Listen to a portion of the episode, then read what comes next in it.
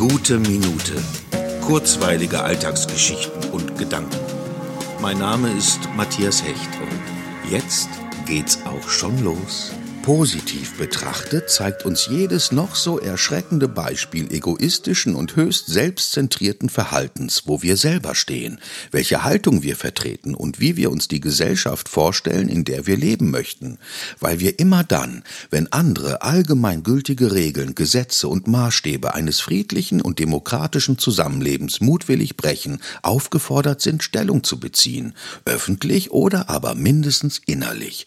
Wie beim Fußball, wenn der der Trainer nach der Sommerpause sagt, dass er nach dem Spiel erst weiß, wo die Mannschaft steht, wissen auch wir spätestens dann genau unsere Ideale des Zusammenlebens zu formulieren, wenn Menschen diese durch ihr Verhalten herausfordern und bedrohen. Und wahrscheinlich sollten wir dies öfter tun. Haltung zeigen, Stellung beziehen, Position besetzen. Denn eines scheint mir gewiss, die Mehrzahl der Menschen hat zumindest eine Vorstellung davon, wie ein respektvolles, friedliches Zusammenleben in einer Demokratie aussehen soll.